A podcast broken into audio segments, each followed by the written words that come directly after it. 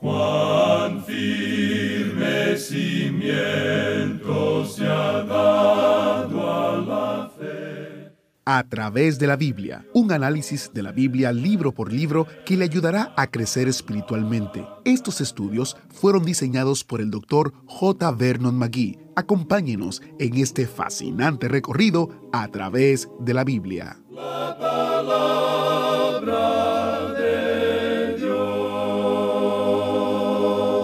Dios. Usa a gente común. No necesitamos habilidades o credenciales especiales. Dios se deleita en usar a personas imperfectas para que todos sepan que Él es quien merece todo el crédito y toda la gloria. Bienvenido a través de la Biblia, el programa en el cual conocemos a Dios en su palabra. Soy su anfitrión, Heiel Ortiz. Hoy conoceremos a tres hombres comunes y corrientes y a una mujer sobresaliente a quienes Dios nombró jueces sobre la tierra de Israel.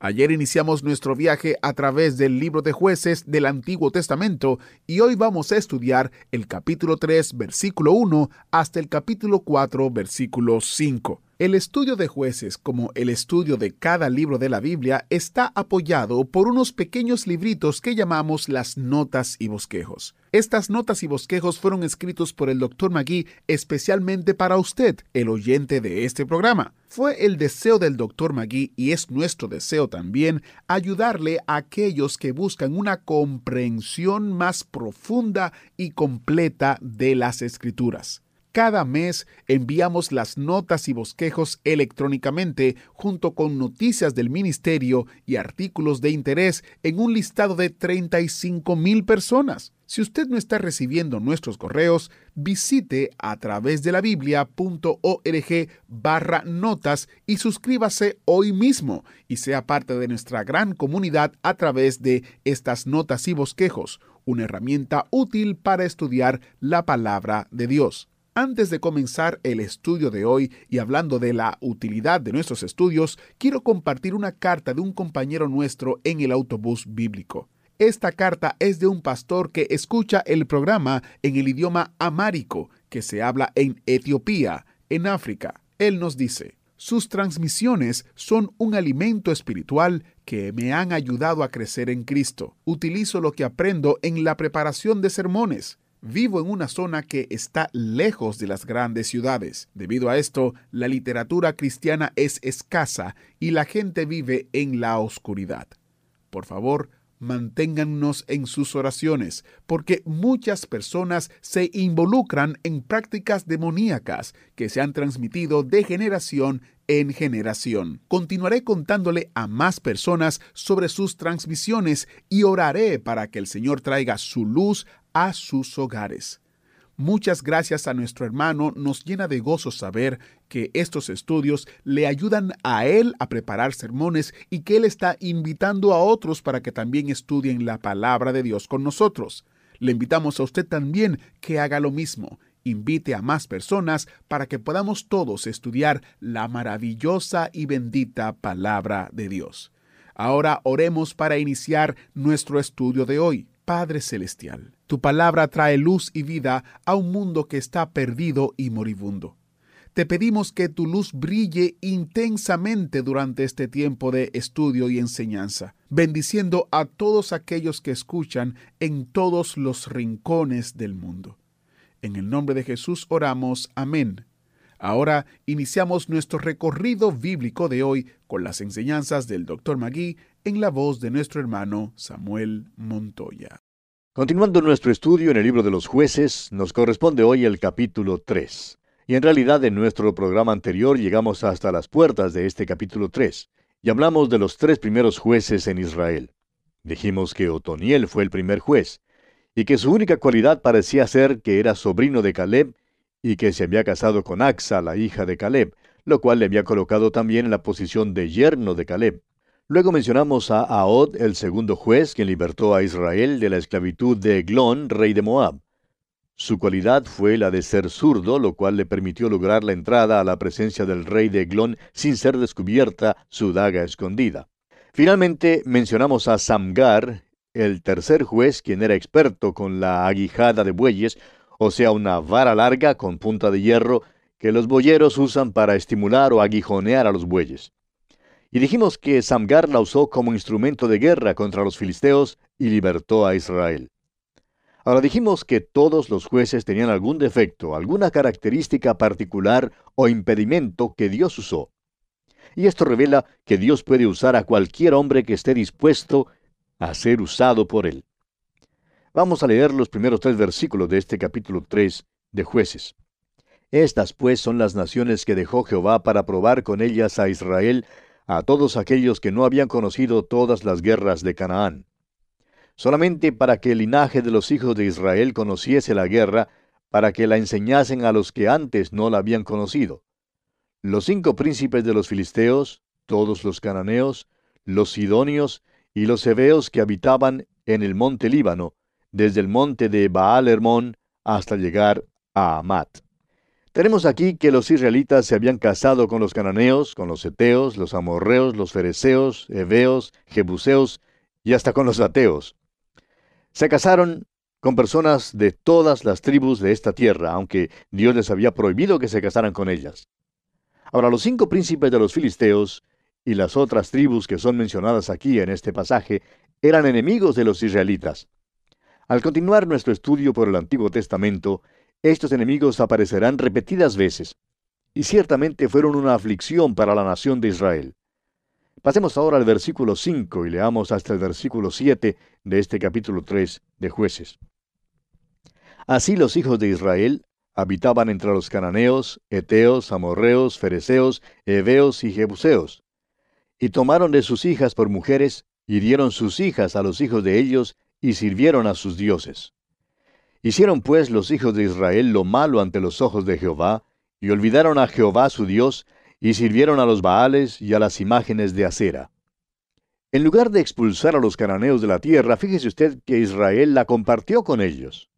En lugar de mantener sus propias creencias y su adoración al Dios verdadero, se casaron con los cananeos y adoptaron ellos sus creencias religiosas. Es decir, que los hijos de Israel cayeron en un período de apostasía. Veamos ahora lo que nos dice el versículo 8 de este capítulo 3 de jueces. Y la ira de Jehová se encendió contra Israel, y los vendió en manos de Cusán Risataim, rey de Mesopotamia, y sirvieron los hijos de Israel a Cusán Risataim ocho años. La idolatría de Israel trajo el castigo como resultado. Dios los vendió a la esclavitud por ocho años y fueron oprimidos hasta el punto que tuvieron que clamar al Señor por ayuda. Note usted lo que dice aquí el versículo 9 de este capítulo 3 de jueces.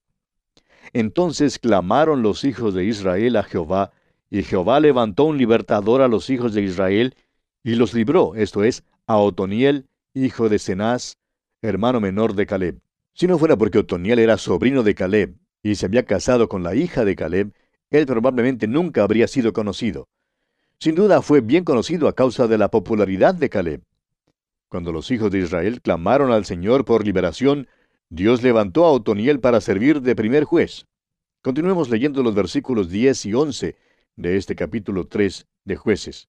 Y el Espíritu de Jehová vino sobre él, y juzgó a Israel, y salió a batalla, y Jehová entregó en su mano a Cusán Risataim, rey de Siria, y prevaleció su mano contra Cusán Risataim y reposó la tierra cuarenta años, y murió Otoniel, hijo de Cenaz. Otoniel fue el primer juez y uno de los mejores jueces. No hay ninguna crítica lanzada en su contra. Salvó a su pueblo de la opresión de Cusán Risataim. Lo único es que no era capaz en sí mismo. No se constituyó en líder de Israel por su habilidad sobresaliente, sino debido a que era sobrino de Caleb y además se había casado con su hija, es decir, con Axa, la hija de Caleb. Sin embargo, Dios lo usó. Y es asombroso, amigo oyente, ver el tipo de hombre que Dios usa. Tal vez esa es la razón por la cual Él nos usa a usted y a mí. Este libro de los jueces debe animarnos, amigo oyente. Ahora, todos los jueces son hombres insignificantes. No hay ningún hombre importante entre ellos. Estos hombres fueron usados por Dios a causa de que eran, uh, bueno, tenemos que decirlo, eran tipos extraños. Su misma peculiaridad hizo posible que Dios les usara. Ahora Otoniel era hijo de Cenaz, quien era hermano de Caleb. Se nos dice que libertó a los israelitas de la opresión y murió. En muy pocos versículos tenemos relatada la vida y la muerte de este hombre. El Espíritu del Señor vino sobre él. No fue cosa de algún encanto ni de algo espectacular relacionado con su vida. Y la mayoría de las biografías son así como esta. Hace años, un hombre que había escrito muchas buenas biografías de algunos líderes cristianos del pasado, estaba escribiendo un libro acerca de un líder cristiano de la actualidad.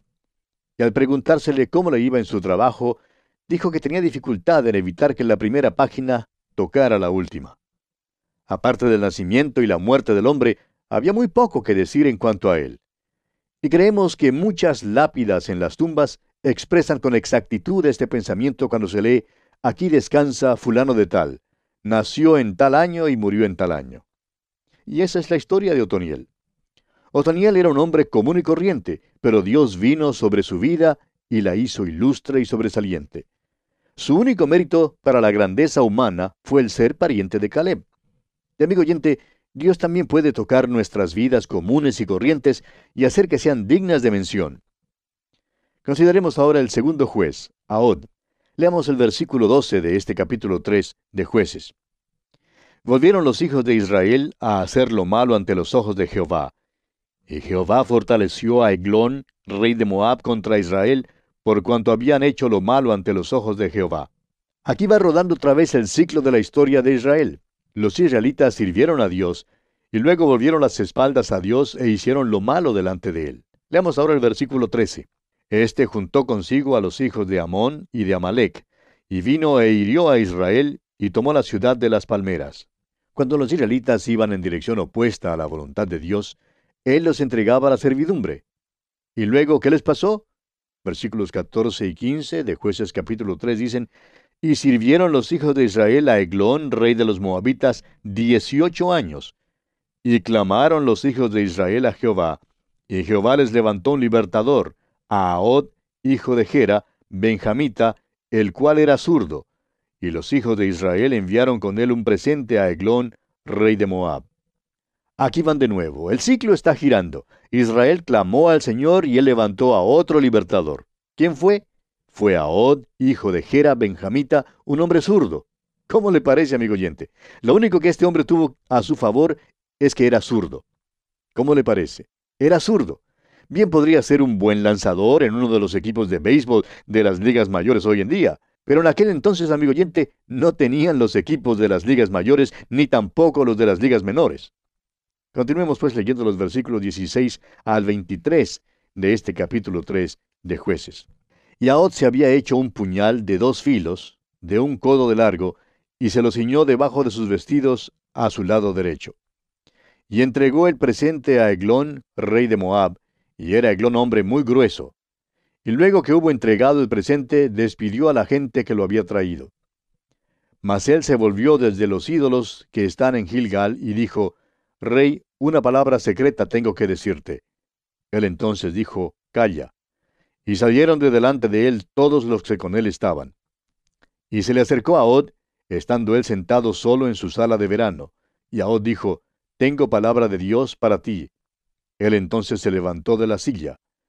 Entonces alargó a Od su mano izquierda, y tomó el puñal de su lado derecho, y se lo metió por el vientre, de tal manera que la empuñadura entró también tras la hoja, y la gordura cubrió la hoja, porque no sacó el puñal de su vientre, y salió el estiércol. Y salió Ahod al corredor, y cerró tras sí las puertas de la sala, y las aseguró con el cerrojo. Lo que tuvo lugar aquí es algo muy crudo, muy brutal, y no tenemos en realidad ninguna explicación para esto. El acto que realizó Ahod no tiene nada de heroico ni romántico. Su nombre significa pelo rojo, y él era zurdo. Llevó un regalo a Eglón, rey de Moab. Hizo una daga de dos filos y la escondió debajo de sus vestidos a su lado derecho. Ahora tenga en cuenta eso. Era zurdo y tendría que alargar la mano a su lado derecho para sacar la daga. En aquel entonces, sabe usted, casi todo el mundo usaba la mano derecha y les revisaban el lado izquierdo para ver si llevaba arma o no. La policía secreta del rey le buscó el arma a Od al lado opuesto al que debió haber buscado. Ahora Eglón dice aquí era un rey grande y gordo. Después de que Ahod le había dado un regalo, aparentó tener un secreto que revelarle. El rey entonces hizo salir de la sala a todos menos a Ahod. Creía que iba a escuchar un mensaje muy secreto. Pero en lugar de eso, una cosa sanguinaria estaba por ocurrir. En el momento oportuno, Ahod sacó su daga y se la hundió al rey. Entonces Ahod trancó las puertas y salió. La realidad es que Ahod no fue cobarde. Requirió valor hacer lo que él hizo. Habría sido difícil para un hombre que estaba acostumbrado a usar la mano derecha lograr entrada con una daga a la presencia del rey. Ahora leamos los versículos 24 y 25 de este capítulo 3 de jueces. Cuando él hubo salido, vinieron los siervos del rey, los cuales, viendo las puertas de la sala cerradas, dijeron, Sin duda él cubre sus pies en la sala de verano. Y habiendo esperado hasta estar confusos, porque él no abría las puertas de la sala, tomaron la llave y abrieron, y he aquí su señor caído en tierra, muerto. Los siervos de Eglón, rey de Moab, esperaban afuera. Vieron que las puertas de la sala estaban trancadas y creían que el rey estaba dormido, y no querían molestarlo. Pero esperaron tanto tiempo que ya les dio hasta vergüenza. Seguían creyendo que se iba a despertar, pero ¿qué pasó? Por fin decidieron abrir las puertas con una llave y encontraron entonces muerto al rey Eglón. Ahora el versículo 26 dice, Mas entre tanto que ellos se detuvieron, Ahod escapó y pasando los ídolos, se puso a salvo en Seirat. Todo ese tiempo que los siervos estaban esperando a que el rey se despertara, le dio a Ahod una buena oportunidad de escapar. Salió de la tierra de Moab y se fue a otro lugar llamado Seirat, donde ya no lo podían encontrar. Continuemos ahora con los versículos 27 hasta el 30. Y cuando había entrado, tocó el cuerno en el monte de Efraín, y los hijos de Israel descendieron con él del monte, y él iba delante de ellos. Entonces él les dijo, Seguidme, porque Jehová ha entregado a vuestros enemigos los moabitas en vuestras manos. Y descendieron en pos de él, y tomaron los vados del Jordán a Moab, y no dejaron pasar a ninguno. Y en aquel tiempo mataron de los moabitas como diez mil hombres, todos valientes y todos hombres de guerra, no escapó ninguno. Así fue subyugado Moab aquel día bajo la mano de Israel, y reposó la tierra ochenta años. Ahod era uno de los jueces que Dios había levantado para guiar a Israel. Tenía muy poca habilidad. En efecto, no encontramos que haya hecho alguna cosa excepto matar a Eglón. Simplemente sucedió que era zurdo y se le presentó una oportunidad maravillosa para acabar con un hombre que hacía que entrara toda clase de tragedia en la vida de los israelitas. Ahod fue el instrumento que Dios usó para libertar a Israel. Su acto de matar a Eglón logró su fin. Dios, amigo oyente, muchas veces usa este método para cortar un cáncer de pecado con el objeto de poder salvar el cuerpo del pueblo. Miles de vidas fueron salvadas por lo que hizo Ahod. Ahora muchos dirán, bueno, nuestra civilización no permitiría que sucediera algo así como esto. Sin embargo, amigo oyente, no estamos seguros de poder decir esto porque recuerde usted la caída de la bomba atómica sobre el Japón la cual mató a millares de hombres, mujeres y niños.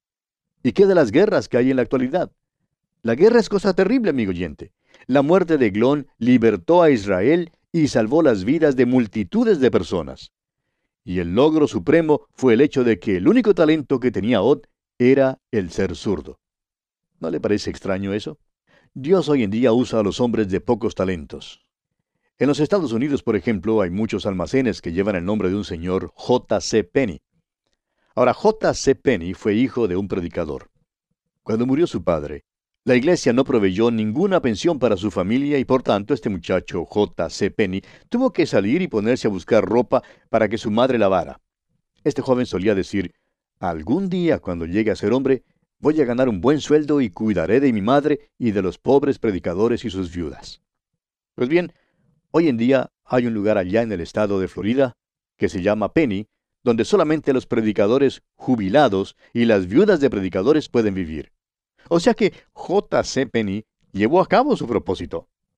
También el doctor G. Campbell Morgan, famoso predicador y escritor de muchos libros de estudio, cuando él predicó su primer sermón en una iglesia, el comité de púlpito se reunió y le rechazó como su pastor. Le dijeron que no creían que jamás podría llegar a ser predicador. Bueno, ahora sabemos cómo Dios lo usó, como gran predicador y escritor de libros que han servido de mucha ayuda al pueblo de Dios. Sí, amigo oyente, Dios usa a los hombres de poco talento que estén dispuestos a dejarse usar por Él. Y así concluimos nuestro estudio de este capítulo 3 de jueces. Llegamos ahora al capítulo 4. En este capítulo, Débora y Barak libertan a Israel de Jabín y de Císara, y Jael mata a Císara. Leamos los primeros tres versículos de este capítulo 4 de jueces. Después de la muerte de Ahod, los hijos de Israel volvieron a hacer lo malo ante los ojos de Jehová. Y Jehová los vendió en mano de Jabín, rey de Canaán, el cual reinó en Azor, y el capitán de su ejército se llamaba Císara, el cual habitaba en Aroset Goim. Entonces los hijos de Israel clamaron a Jehová, porque aquel tenía novecientos carros cerrados, y había oprimido con crueldad a los hijos de Israel por veinte años. Después de la muerte de Ahod, Israel una vez más cayó en la idolatría y un nuevo período de opresión comenzó. El Señor vendió a Israel en mano de Jabín, rey de Canaán. Císara, capitán del ejército de Jabín, tenía novecientos carros de hierro. Ahora estos carros infundieron temor entre los israelitas que todavía no habían entrado en la edad de hierro. Y por veinte años Jabín oprimió a Israel. Ahora los versículos 4 y 5 de este capítulo 4 de jueces dicen, Gobernaba en aquel tiempo a Israel una mujer, Débora, profetisa, mujer de Lapidot. Y acostumbraba a sentarse bajo la palmera de Débora, entre Ramá y Betel, en el monte de Efraín, y los hijos de Israel subían a ella a juicio. Se describe aquí a Débora como profetisa y juez. También se nos dice que fue esposa de Lapidot. Pero nos gusta cambiar eso para decir que Lapidot es el esposo de Débora. Ella sí era una mujer extraordinaria. Durante un tiempo de opresión y desesperación, ella movió a Israel a luchar. Y vamos a tener que detenernos aquí, amigo oyente, porque se nos ha agotado el tiempo por hoy. Continuaremos, Dios mediante, nuestro estudio de este muy interesante capítulo 4 de jueces en nuestro próximo programa. Contamos, pues, con su fiel sintonía. Mientras tanto, deseamos a usted las incontables bendiciones del Señor en su vida. Todos los jueces tenían algún defecto, característica particular o impedimento que Dios utilizó. Los jueces revelan que Dios puede usar a cualquier persona que esté dispuesto a ser usado.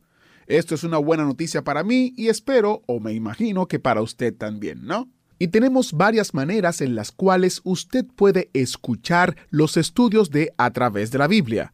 La primera es a través de nuestra aplicación usted la descarga para Android y para iOS a través de nuestro sitio web o también puede escucharnos en línea. También tenemos la opción de que usted puede escucharnos en Spotify. En Spotify usted encontrará nuestro perfil y los estudios están ahí dispuestos y disponibles para usted escucharlos cuantas veces lo desee. Para más detalles visite a través de la Biblia.org barra escuchar y podrá ver todas las opciones que le hemos explicado y algunas más para poder escuchar nuestros estudios. El tiempo de los jueces estuvo marcado por la rebelión abierta de la gente, pero también hay algunos puntos brillantes, momentos en los que Dios liberó a su pueblo. Mañana escucharemos más sobre eso. Soy Heiel Ortiz y si Dios lo permite, estaré aquí mañana guardándoles un asiento especial en el autobús bíblico.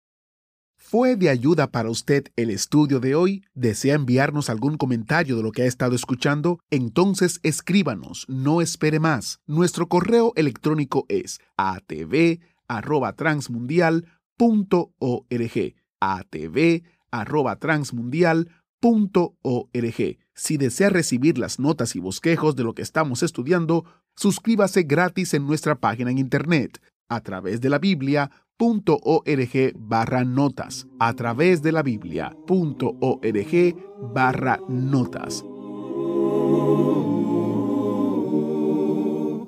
Hemos llegado al final por el día de hoy. Díganos, ¿fue de ayuda para usted el estudio de hoy? ¿Desea enviarnos algún comentario acerca de lo que ha estado escuchando? Entonces escríbanos, no espere más. Si desea recibir las notas y bosquejos de lo que estamos estudiando, suscríbase gratis en nuestra página en internet a través de la biblia.org barra notas. A través de la biblia.org barra notas. Si desea escuchar nuevamente el programa o si se perdió alguno de ellos, visite a través de la Biblia.org. Repito, a través de la Biblia.org o escriba al correo electrónico atv arroba arroba a través de la Biblia.